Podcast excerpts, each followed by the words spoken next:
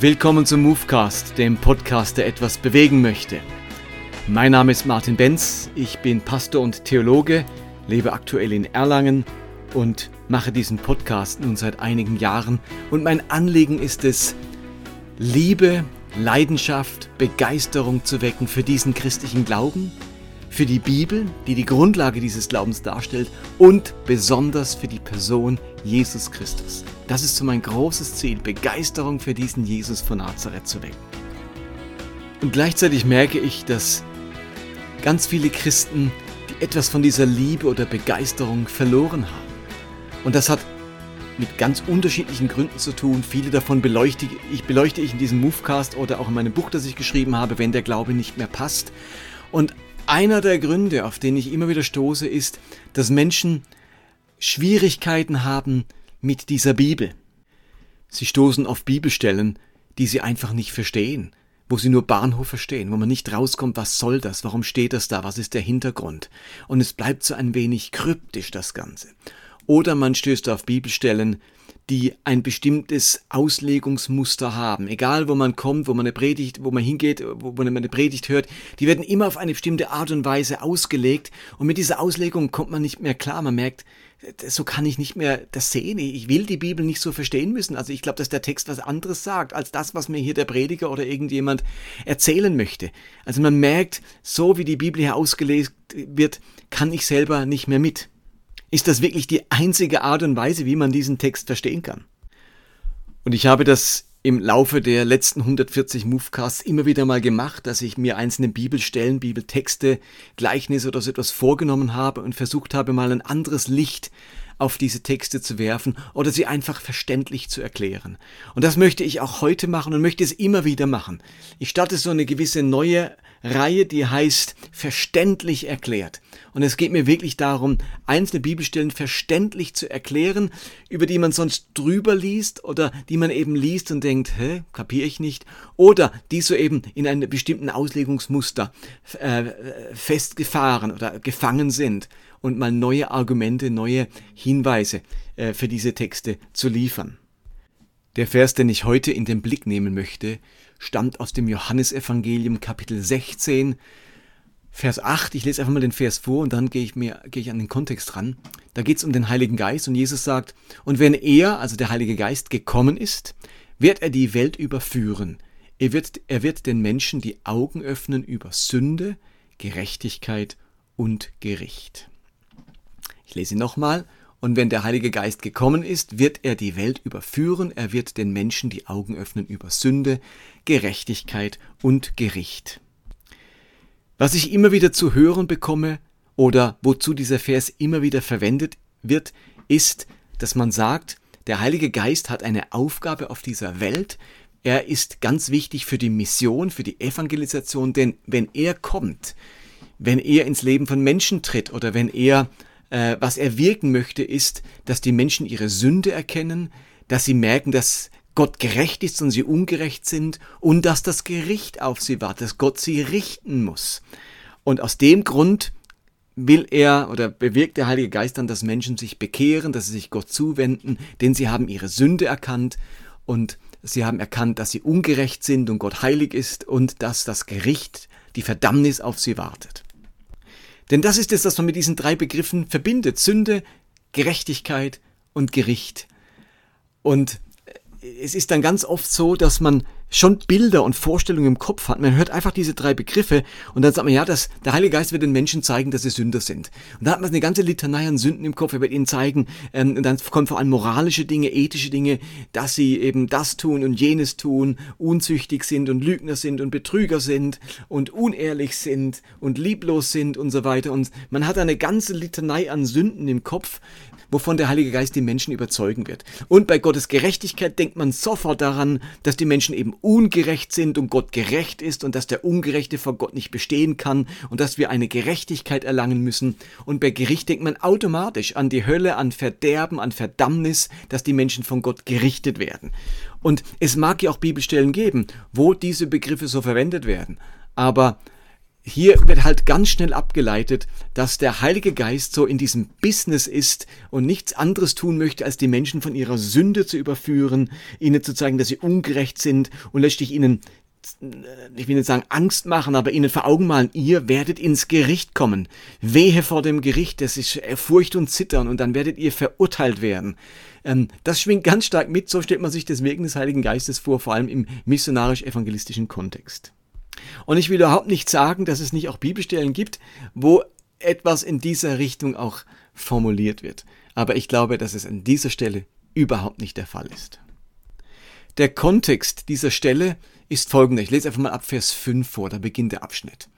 Aber jetzt gehe ich zu dem zurück, der mich gesandt hat. Doch keiner von euch fragt mich, wohin ich gehe. Stattdessen hat euch das, was ich gesagt habe, mit Traurigkeit erfüllt. Doch glaubt mir, es ist wirklich das Beste für euch, wenn ich fortgehe. Denn wenn ich nicht weggehe, käme der Beistand oder der Helfer oder der Tröster nicht zu euch, der Paraklet griechisch.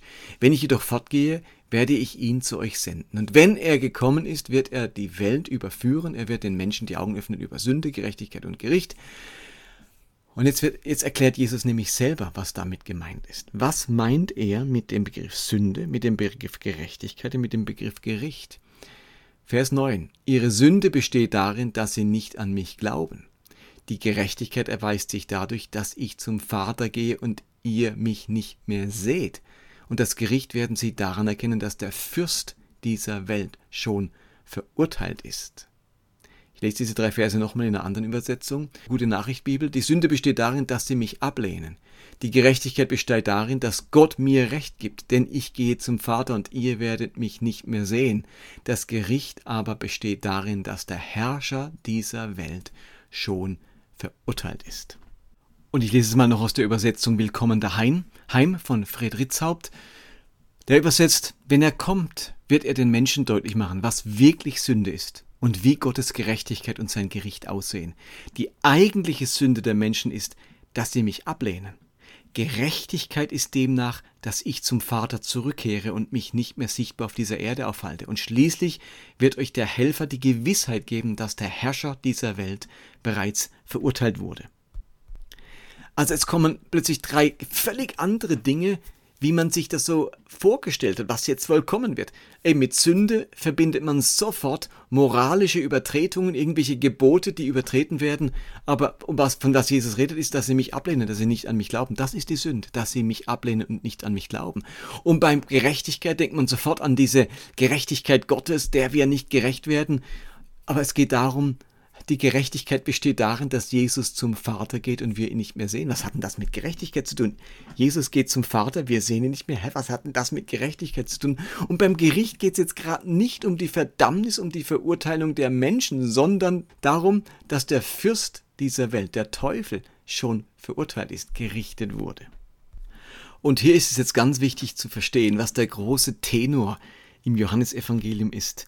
Also einer der großen Züge des Johannesevangeliums ist, dass Jesus enorme Auseinandersetzungen und Anfeindungen hat vom religiösen Establishment, das damals herrschte. Er hat enorme Auseinandersetzungen mit den Pharisäern und Schriftgelehrten. Jesus kann zum Beispiel in Johannes 6 schildern, wie man zu ihm stehen soll, dass er das Brot des Lebens ist. Äh, und wer nicht dieses Brot isst, kann nicht sein Nachfolger sein. Und das entsetzt ganz viele, diesen Glauben, diese, die, die, den Jesus fordert, dass man sich ganz ihm anvertrauen soll. Diese Rolle, die er spielt, dass er das Licht der Welt ist, das Brot des Lebens. Jesus formuliert im Johannesevangelium einen ungeheuren Anspruch, wer er ist und wie man zu ihm stehen soll, dass er eben der Sohn Gottes ist. Wer mich sieht, der sieht den Vater. Wer mein Fleisch isst und trinkt mein Blut, der bleibt in mir und ich in ihm. Das sind also ungeheuer steile Aussagen, die Jesus macht. Und die fordern natürlich heraus, dass man, wie man zu ihm steht. Entweder du bist für mich oder du bist gegen mich. Und dann gehen ja ganz viele Jünger auch weg, ganz viele Menschen von ihm weg. Und er fragt Jesus, wollt ihr auch weggehen? Und dann sagt Petrus, nein, wohin soll man gehen? Du hast Worte des ewigen Lebens. Also es findet so eine Scheidung statt, weil Jesus ganz starke Ansprüche formuliert, wer er ist und als wer er in diese Welt gekommen ist. Er nennt Gott seinen Vater. Er sagt, dass er die Wahrheit hat und dass er vor Abraham da war. Und er spürt von diesen äh, Juden, von diesen religiösen Persönlichkeiten ungeheuer viel Ablehnung. Es kommt zu einem ganz heftigen Schlagaustausch. Äh, sie halten ihn für verrückt, sie heben Steine auf, sie wollen ihn aus dem Tempel hinausschmeißen. Jesus sagt, ihr habt den Teufel zum Vater und auch eures Vaters Gelüste wollt ihr tun und so weiter. Sie bezeichnen ihn als Lügner, er bezeichnet sie als Lügner. Es kommt also zur ganz heftigen Auseinandersetzung, vor allem Johannes 6, Johannes 8 dann ganz stark, wo, es, wo dieser Konflikt beschrieben wird. Und die Juden, die bilden für sich ein Urteil. Die sind irgendwann sich klar darüber, wer dieser Jesus ist. Sie lehnen ihn klipp und klar ab, Sie glauben nicht an ihn als Messias oder sonst irgendetwas. Für sie ist er ein Sünder, ein Ungerechter, der weit entfernt ist von der Gerechtigkeit Gottes und dass er zu Recht ins Gericht muss, verurteilt werden muss und abgeurteilt werden muss. Das ist ihre klare Schlussfolgerung in der, in der Auseinandersetzung mit Jesus. Er ist der Sünder, er ist der Ungerechte, Gott kann diesen Mann nicht gerecht sprechen, sondern es ist richtig, dass man ihn verurteilt, dass er ins Gericht kommt. Das ist die Ausgangslage. Mit diesen Vorwürfen, mit diesen Anklagen, mit dieser Sichtweise ist Jesus konfrontiert und sind auch seine Jünger konfrontiert. Charles Kingsley Barrett, ein Exeget, schreibt in Meyers Kommentar über das Neue Testament zu dieser Stelle Folgendes. Es ist jedoch das Werk des Geistes, diese falschen Vorstellungen zurechtzurücken und zu zeigen, dass die Sünde in der Ablehnung Jesu besteht, dass nämlich die einzige akzeptable Gerechtigkeit die Jesu ist, da er allein erhöht worden ist zur rechten Hand des Vaters und dass es nicht Jesus ist, sondern der Fürst dieser Welt, der gerichtet wurde. Also was Jesus mit dem Vers ausdrücken möchte, ist, wenn der Geist Gottes kommt, dann wird er den Leuten Folgendes klar machen. Nicht, dass ich der Sünder bin, sondern dass man mir hätte glauben sollen, dass man mich hätte annehmen sollen, anstatt mich abzulehnen. Dass es aber Gott ist, der mich rechtfertigt, der mir Recht gibt, also mich gerecht spricht, indem er mich zu sich holt, mich zu seiner Rechten in den Himmel holt und damit einen Ehrenplatz gibt. Und dass nicht ich ins Gericht gehöre, sondern dass schon lange der wahre Bösewicht, der Teufel, der Fürst dieser Welt, gerichtet ist. Nicht über mich ergeht das Gericht Gottes, sondern über den Fürsten dieser Welt ist das Gericht ergangen. Denn eben, es war der Vorwurf des jüdischen Establishments, der religiösen Leute, dass Jesus der große Sünder ist. Und so heißt zum Beispiel in Johannes 8, Vers 46, oder kann mir einer von euch auch nur eine einzige Sünde nachweisen?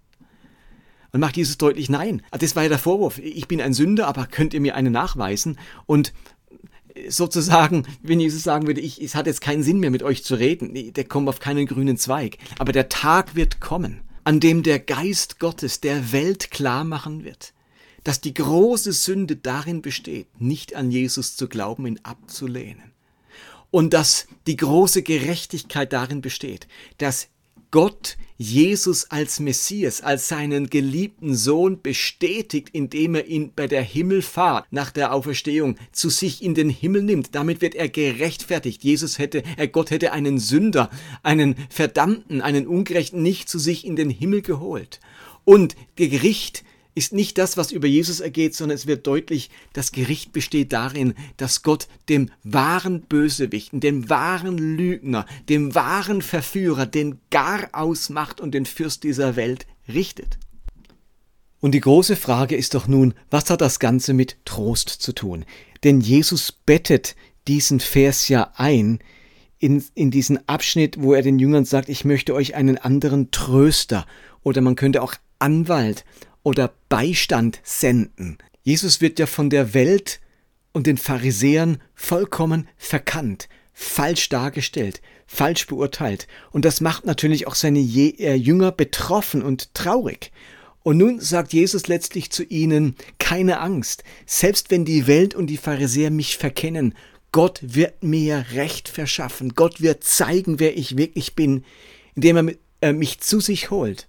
Und er tröstet die Jünger damit, dass derjenige, der hinter all dieser Verblendung und hinter diesen Lügen steckt, von Gott gerichtet wird.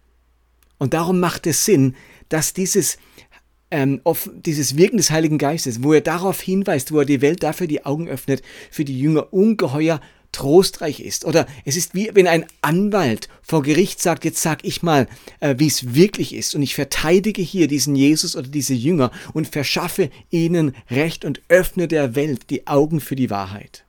Also wenn ihr das nächste Mal diesen Vers lest, dann bleibt nicht bei euren eigenen Vorstellungen von Sünde, Gerechtigkeit und Gericht stecken, sondern lest weiter, was wie Jesus selber diese drei Begriffe auslegt, was er damit meint. Und es gibt einfach nochmal eine andere Perspektive auf das Thema Sünde, Gerechtigkeit und Gericht.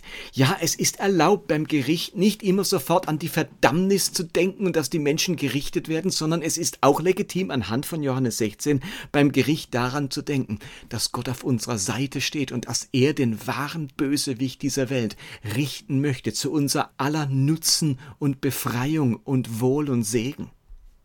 Und dass wir beim Begriff Gerechtigkeit nicht sofort daran denken müssen, dass wir so, so furchtbar ungerechte Menschen sind, so unglaublich getrennt von Gott sind, sondern dass Gott ein großes Interesse daran hat, seinen Sohn zu rechtfertigen und uns allen deutlich zu machen, das ist mein geliebter Sohn, jawohl, Geht zu dem, rennt zu dem, glaubt an dem, sucht seine Nähe. Er ist mein geliebter Sohn, all meine Gunst. Ich selber stecke in diesem Jesus. Wer mich, wer ihn sieht, der sieht mich. Wenn ihr an ihn glaubt, dann ähm, bin ich in euch. Also es ist eine hohe Wertschätzung dieses Jesus. Und wir denken immer so schnell negativ. Also Gerechtigkeit ist immer Abwertung von den Ungerechten. Dabei ist es hier die Aufwertung von Jesus. Und Gericht ist nicht eine Drohung den Menschen gegenüber, sondern eigentlich ein Zuspruch, dass der Teufel schon gerichtet ist. Und damit verliert für mich diese Bibelstelle ihren negativen Touch, ihren moralischen erhobenen Zeigefinger. Es ist eigentlich vielmehr ein Zuspruch des Geistes. Glaube, vertraut diesem Jesus, denn Gott hat ihn erhöht, Gott hat ihn gerechtfertigt. Und der Teufel ist aus dem Weg geschafft. Der große Lügner und Bösewicht ist gerichtet. Er unterliegt der Verdammnis. Okay, so viel zu dieser Bibelstelle in Johannes 16, Vers 8. Das war Movecast für heute mit einer Episode aus der Reihe Verständlich erklärt. Wie gesagt, ich will das immer wieder machen mit verschiedenen Bibeltexten, versuchen einzelne Verse oder ganze Geschichten verständlich zu erklären, dass man nicht länger drüber stolpert, sondern merkt, ah, jetzt verstehe ich die Bedeutung etwas besser. Wenn euch Movecast gefällt, dann freue ich mich über eure Likes oder dass ihr diese Episoden teilt auf den sozialen Medien oder mir einfach ganz persönlich auf info at movecast.de ein Feedback gebt oder mich anschreibt oder Kontakt aufnehmt. Da freue ich mich sehr drüber. Ansonsten macht's gut, bye bye, alles Gute und Gottes Segen.